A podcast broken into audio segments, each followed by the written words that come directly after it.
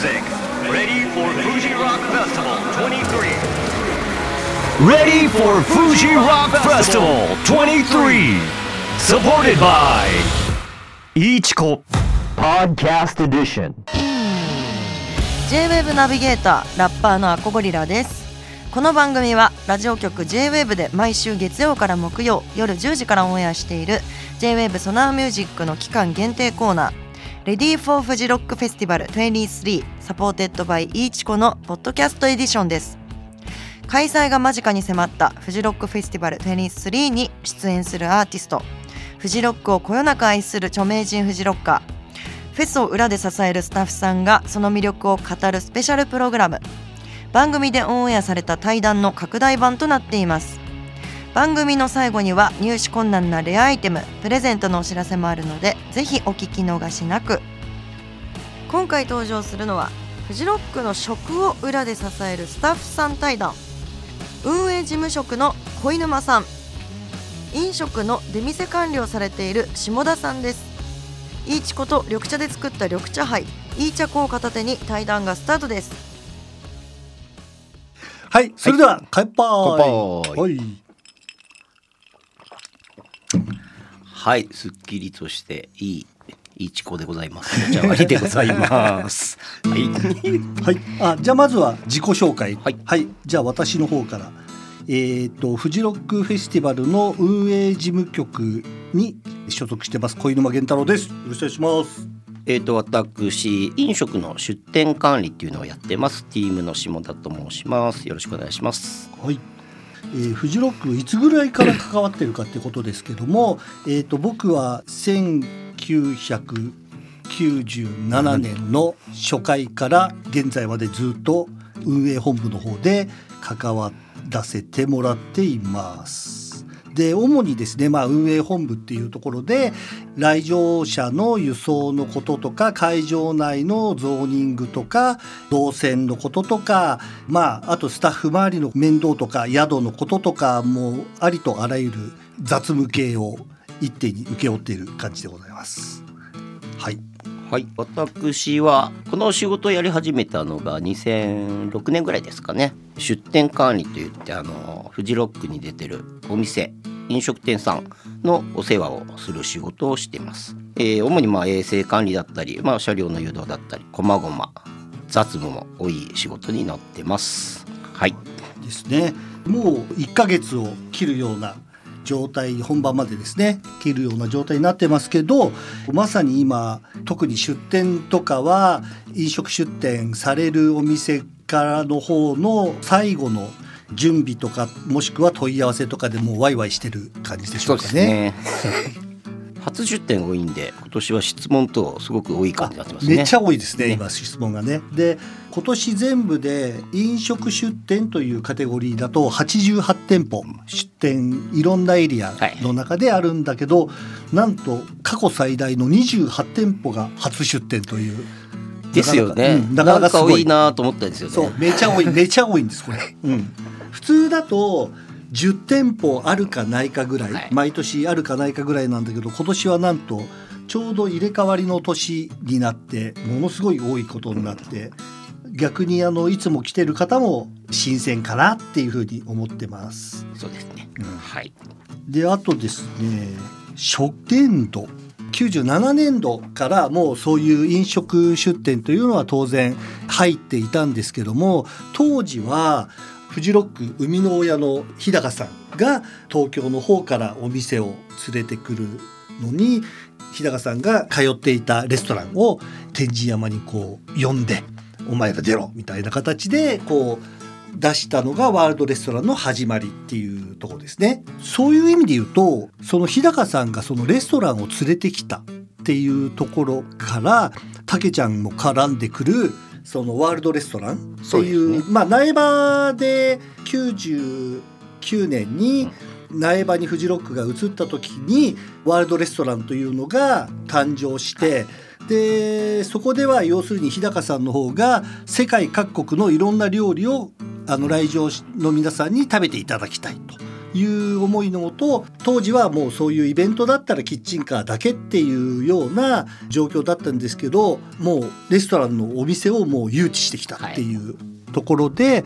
各国料理がそこで食べられたっていうところですよね。そうですね。でそのまとめろって言われたのがうちの会社うん。の先代の社長。はいっていうのがはい。経緯がありますね。うん。そうですね。で99年の時はやっぱりそのバーワールドレストランがあってあとはキッチンカーがあってっていうところだったんですけどやっぱりキッチンカーとか当時だから99年2000年2001年ぐらいまではどうしてもやっぱりキッチンカーに比重が多くなっている状況。ワールドレストランはもう独自の世界観で作り上げられていたんですけれどもそれ以外のお店っていうのはどうしてもやっぱり似たり寄ったりって言ったらちょっと言い方悪いですけど、あのそういうお店が多くて例えばそのフジロックでは大きく飲食店のあの塊あの出店エリアっていうのがイエロークリフオアシス。オアシス。ところ天ところ天国。アバロン。今オレンジカフェです、ね。オレンジカフェ。はい。でまあ5箇所。はい。まあ、キャンプサウンドも入れたら6箇所あるんですけど、そこの中で例えば同じオアシスっていうのが一番大きな出店エリアになるんですけれどもそこの中でも例えばなんか同じようなカレーがダブっちゃうとか、まあ、タイ料理とかが流行ってた時タイ料理のキッチンカーが何店舗かかぶっちゃうとかそういうことがやっぱり起きていてこのままじゃあんまり良くないのかなというのであのなんとなくそこら辺から僕が絡み始めていやもっと多くいろんなところから出店を募った方が面白いんじゃないかねっていうことで一般公募を始めたっていう感じですよね。うん、でまあ僕的にやっぱりそのもうやっぱりその日高さんの言ういあの各国の美味しいレストランを持ってくるっていうのの大前提であってやっぱり一般公募していろんな、えー、とレストランの方に来てもらいたい。でフジロックはやっぱりまあお当然音楽がメインでいろんなアーティストが出ていろんなステージでいろんなアーティストを楽しめるっていうフェスティバルですけどもいやフードも同じだよねと、うん。要するにフードもアーティストの一つでいろんなフードがあのレストランの方たちがそのフジロックに出たいって言ってレストランが、えーいろいろ応募してきていただいて皆さんにあの食べていただくというのがやっぱり面白いんじゃないかなっていうので一般公募を始めて今の規模に至るみたいな形なんですけどもその時にまあたけちゃんはじめ他にも出店管理のスタッフが何名もいるんでその人たちとまあ書類審査をして選ばせてもらってっていう形で最終的にまあ応募総数が最大時だと300件ぐらいのあの応募が書類で来るんですけどもそこからまあ実際落とし込まれる88店舗90店舗ぐらいに絞り込んでいくような形で選ばせていただいているっていう感じですかね。でこれでもあれ選考とかではやっぱりあの今飲食出店でたけちゃんの方があのいろんなフェスとかも含めてそうですねうん。あの関わられているのでやっぱりお店いろんなお店を知っているっていうところでいろんなアドバイスこのお店はこうだよああだよっていうようなアドバイスをいろいろもらっている感じですよね。そうですね。まあでもフジロックにしか出てないっていうお店多いですからね。あそうそうですねうん、ありがたいことにね、はうん、意外とあのフジロックだけ出ていただいてるっていうのが意外と多いですよね。ははいい選考する時も一次審査って書類審査になるんですけど二次審査は初出店の方は全員試食させていただくんですよ。でやっぱりそこで例えばその運営するところに例えばの小さいお店とかそういうところで多少の不安があったとしても美味しければ出しちゃえみたいな。あの形でもうそこら辺はもう当日はもうたけちゃんたちにフォローしてもらえばいいやみたいな形であのとにかく美味しければ出しちゃえっていう方針ですね、うん、選び方としては。ただお店のクオリティをそのまま野外の施設で出すっていうのが非常に難しいんで、やっぱり初めて出る方はその辺苦戦されるかなと思いますね。だ大体あれだよね。あの初年度出て初出店で出てちょっと痛い目にあったりまあその 売上的とかあのやっぱり思ってたほど売れなかった。思いのほか辛かったとか、そういうこともあったりしてそれで出店者さんの方たちもそこでこんなフェス二度と出るかっていう方と 来年もよし出て頑張ってもっと美味しいものを出すぞって言ってくれる方ともう本当に二極端に分かれる、うんうん感じですよね。うん環境がやっぱり今他のフェスと違ってガチな 山の中っていうのも大きいですよね。うん大変な環境でうん皆様衛生管理保ちながらやられてるっていう実情ですね。うんだそこは本当にやっぱりねハードル本当にハードルが高いうんね、うん、あの出店者の皆さんにものすごい苦労をかけてしまっている。だけど山の中なのである程度までしかこうフォローはできないっていうねね。ところもあるんですけど。でもそんな中でやっぱりあの毎年そういう辛い思いをしてもいやでもって言って出てくれてるお店とかはやっぱり実際食べると美味しいですもんね、はい。レベルが高いなっていう、そうですね。今残ってる方々は美味しいですよね。ね。うん、間違いないところですね。そうそうそうそう。最長はそれこそもう97年からずっと出てくれているお店が僕の記憶では2店舗。で絶対に97年から出ているって確信できてるのは1店舗。うん。ありますね。そこはもう何が何でもしあの死ぬまで出てもらおうと思ってますね。もうここまで来たらっていう。中華系のあのキッチンカーのお店なんですけどもう最近はずっとイエロークリフ、そうですね場外からイエロークリフに出てる、ルーローハンとか売ってるお店です。うんは、えー、とラーメン屋さんというかあのいろいろあれか丼あの東京堂ああ、うん。丼、やったり麺麺そうですね。系やったり、うん。うん。まあ東京堂さんはそれこそあのキッチンカーの日本のドン的存在？そうですね、うん。あの東京でランチの現場をたくさん持ってるとこですね、で自らあの飲食店もやられてるようなとこです、まあキッチンカーの最大手みたいな、そうですね。ところでね。あとはでも本当に例えばそれこそ名物的というかっていうのはオアシスエリアっていう一番大きなあのグリーンステージの隣にあるあの一番大きな飲食エリアですけど、それこそまあ日高さんが「お前らやれ」って言ったそのあの地元としてやりなさいって言って作られた苗場食堂。うんこれも最初はそれこそ紆余曲折あって最初はなぜかなんだっけトリュフとか出してたのかな？で苗場なのになんでトリュフみたいな話だったりしたんですけどもやっぱりそれから今のとろろ飯とか、うんあの切り材丼とかけんちん汁とかっていうもうあの最強メニューが形成されてあのいってあの今に至るなんですけど、うん、それはもう本当にあれですね日高さんのやれっていうやつですよね。であと地元の方であのもち豚の串焼きとかもで、出ていただいた。それがもう大爆裂してフジロックの今名物の一つになってますよね。皆さん行ったら必ず一回は食べてみようみたいな感じですね。もち豚が一番名物ですかね。今はそうかね、うん、あとはその現本当に地元の居酒屋さんが出てきていただいてコシヒカリのおにぎりをもう握って握って握りまくるっていう、はい。ものすごく美味しいおにぎりだったり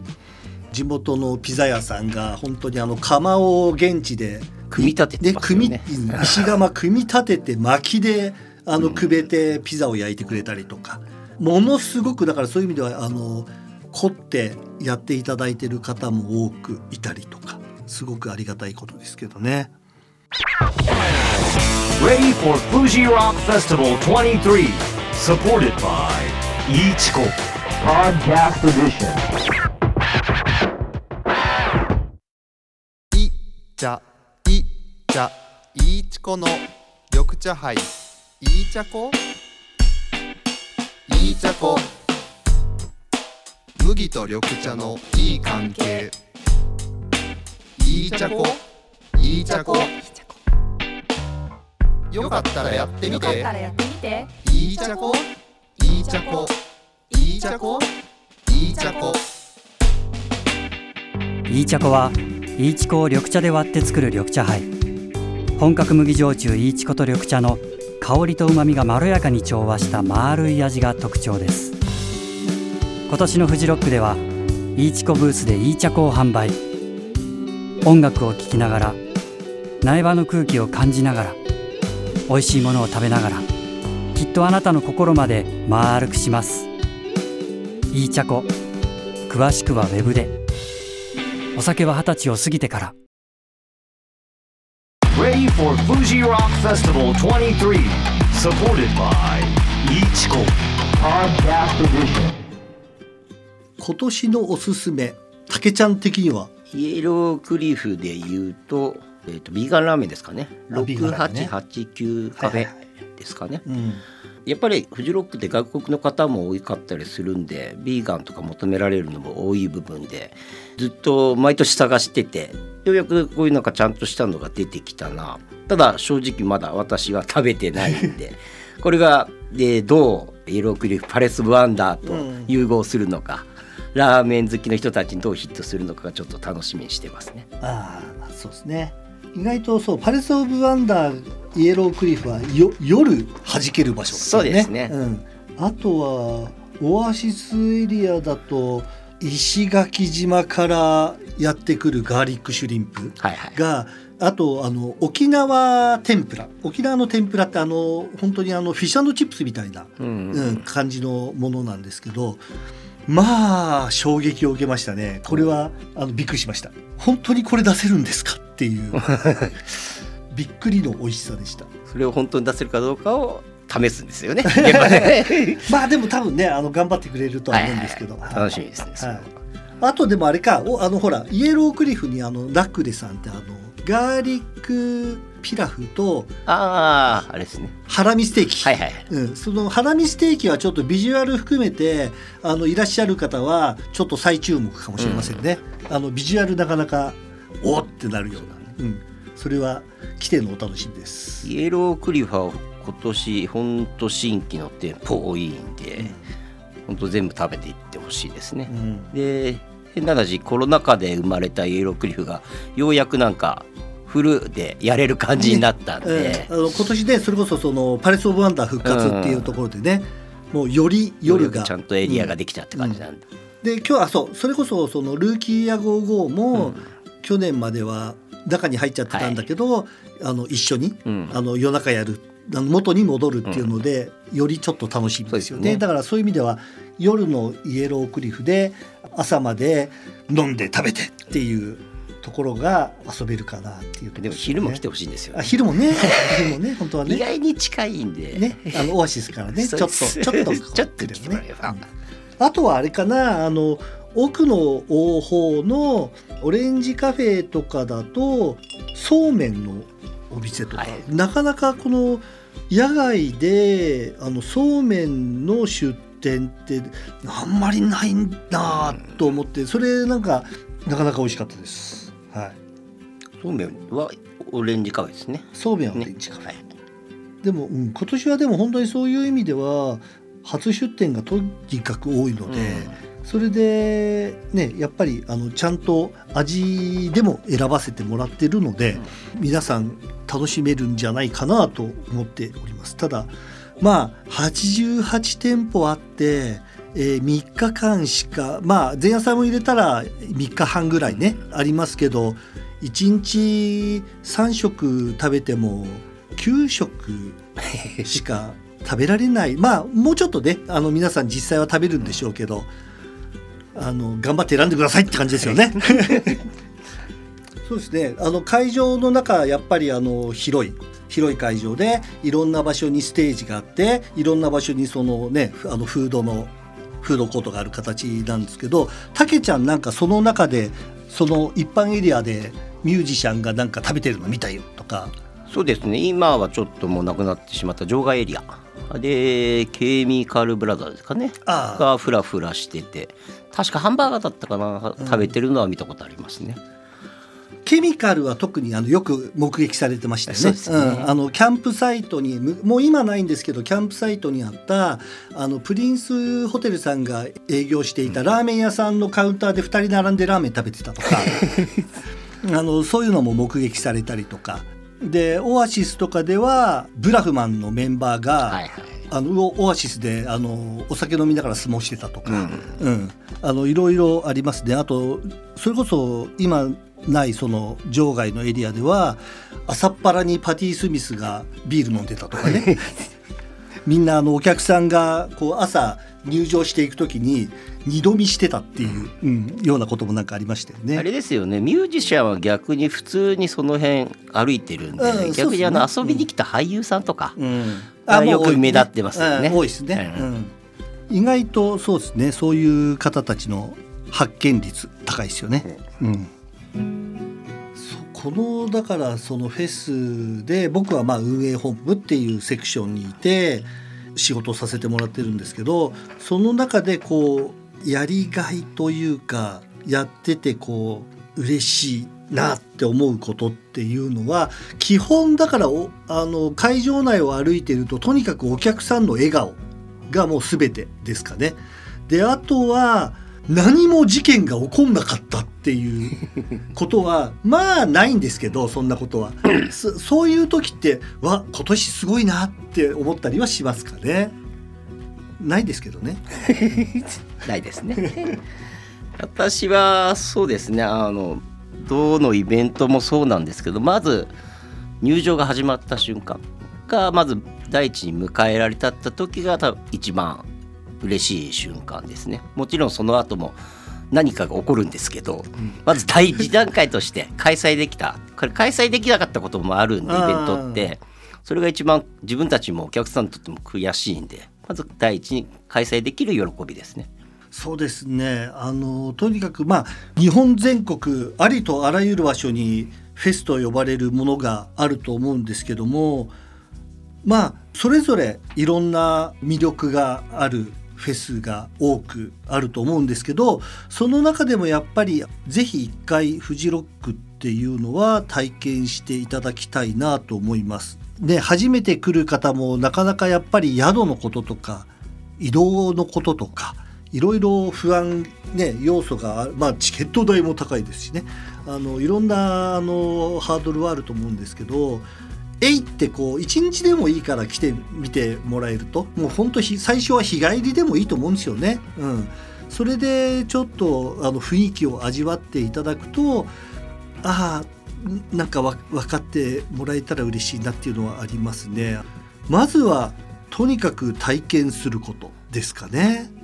そうですね。それで体験っていう意味ではイエロークリフパレス・オブ・ワンダーっていうのはフリーのあ入場無料のエリアなんで、なんだったらただでもそうです。ん味わえるぞっていうね。うん。っていうのでちょちらっとねまあ移動とか宿とかの問題もちろんありますけど興味持っていただいた方はまずそこに来ていただいてね、うん。前夜祭も木曜日、夕方から無料で入れますんで、そういうのをきっかけにしてもいいのかなとは思います。確かに確かに。はい、今年まあフードエリアとにかく今年に関しては初出店の皆さんがとにかく多いので、えーその方たちが無事に会期を終えられることっていうのをもうあのたけちゃんはじめとするその出店管理チームの方でフォローしていただいてっていうところでまあ例年になく本当にいろんなメニューあの新しい今までなかった新しいメニューとかもあったりもするので来場者の方にはもうとにかくそういうものを音も音楽もそうだけど音楽以外の遊びもそうだし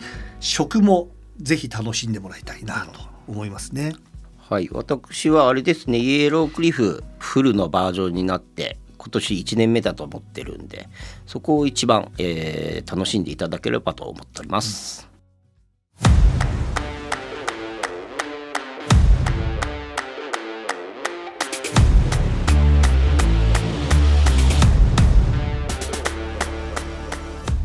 運営事務職の小沼さん飲食の出店管理をされている下田さんによる対談をお届けしましたフェスの楽しみでもあるご飯のラインナップにもフードもアーティストの一つという言葉の通りステージのラインナップを選ぶように厳選していることが印象的な対談でした。フジロックが誇るフェスご飯苗場の自然の中で楽しんでいただければと思います。さあ最後にプレゼントのお知らせです。 Ready for フジロックフェスティバル23 supported by いいちこのサイトではいいちことニューエラがコラボレーションしたオリジナルキャップとハットをそれぞれ5名ずつ合計10名様にプレゼントしています。締め切りは7月31日24時まで。なかなか手に入らないレアアイテムなのでどしどしご応募ください。J-WAVE ソナーミュージック Ready for フジロックフェスティバル23 supported by いいちこポッドキャストエディション。次回もお楽しみに。Ready for Fuji Rock Festival 23. Supported by Ichiko Podcast Edition.